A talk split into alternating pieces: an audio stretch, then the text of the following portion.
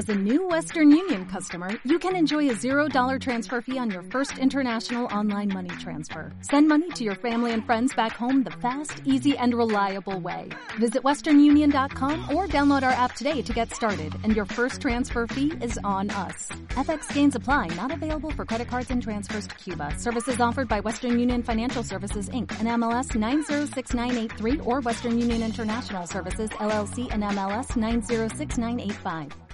En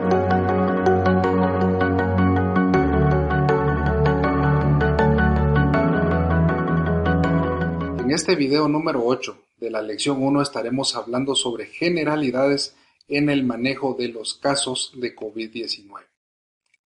También hablaremos sobre la importancia de detectar de forma precoz estos casos positivos, la obligatoriedad que hay de reportar estos casos positivos a la institución encargada de llevar estos registros, cómo se debe manejar a nivel laboral los casos positivos y cómo se manejan las situaciones donde una persona entra en contacto con una persona positiva.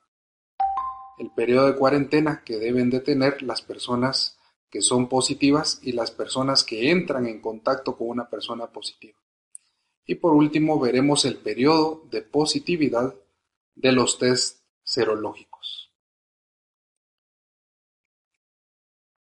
Es prioritario detectar precozmente todos los casos positivos. De esa manera vamos a minimizar las consecuencias de esta enfermedad. Se considera sospechosa a toda persona que manifieste síntomas relacionados con la enfermedad, como por ejemplo fiebre, tos, dolor de cabeza, dificultad para respirar, diarrea, dolor de garganta y disminución del sentido del gusto y del olfato. Una persona que manifieste estos síntomas es sospechosa. ¿Cómo se detectan los casos? Este protocolo español al que hacemos referencia durante esta presentación menciona que a todo caso sospechoso de infección por COVID-19 se le debe realizar una prueba diagnóstica llamada PCR. Esta prueba debe de realizarse en las primeras 24 horas. Si la prueba PCR resulta negativa y hay una sospecha fuerte de que la persona tiene la enfermedad, deberá de repetirse la prueba de PCR con una nueva muestra de tracto respiratorio. Si esta prueba PCR continúa siendo negativo y ha transcurrido varios días desde el inicio de los síntomas, se deberá realizar otra prueba serológica para detectar anticuerpos. Y si en esta prueba se detecta la presencia de anticuerpos IgM, significa que la persona está padeciendo la enfermedad en este momento. En todos los países es obligatorio el reportar los casos positivos a la entidad que rige el tema de salud pública. Todos los países llevan un control y un registro de estos datos estadísticos y realizan una vigilancia epidemiológica de todos los casos positivos y es el reporte frecuente que cada país notifica.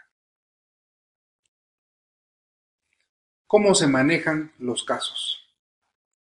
A nivel laboral, todos los casos sospechosos se mantendrán en aislamiento a espera del resultado de la prueba confirmatoria que es la prueba PCR pero desde ese momento ya se puede iniciar con la búsqueda de los contactos. ¿Qué personas estuvieron en contacto con estas personas sospechosas?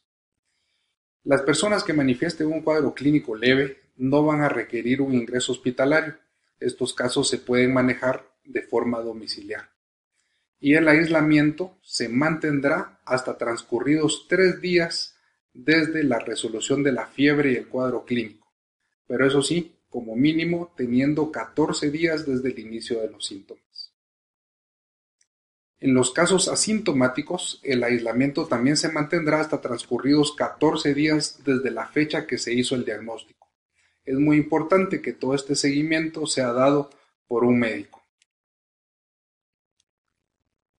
El estudio y seguimiento de los contactos laborales estrechos tiene como objetivo realizar un diagnóstico precoz y esto para evitar la transmisión en un periodo asintomático.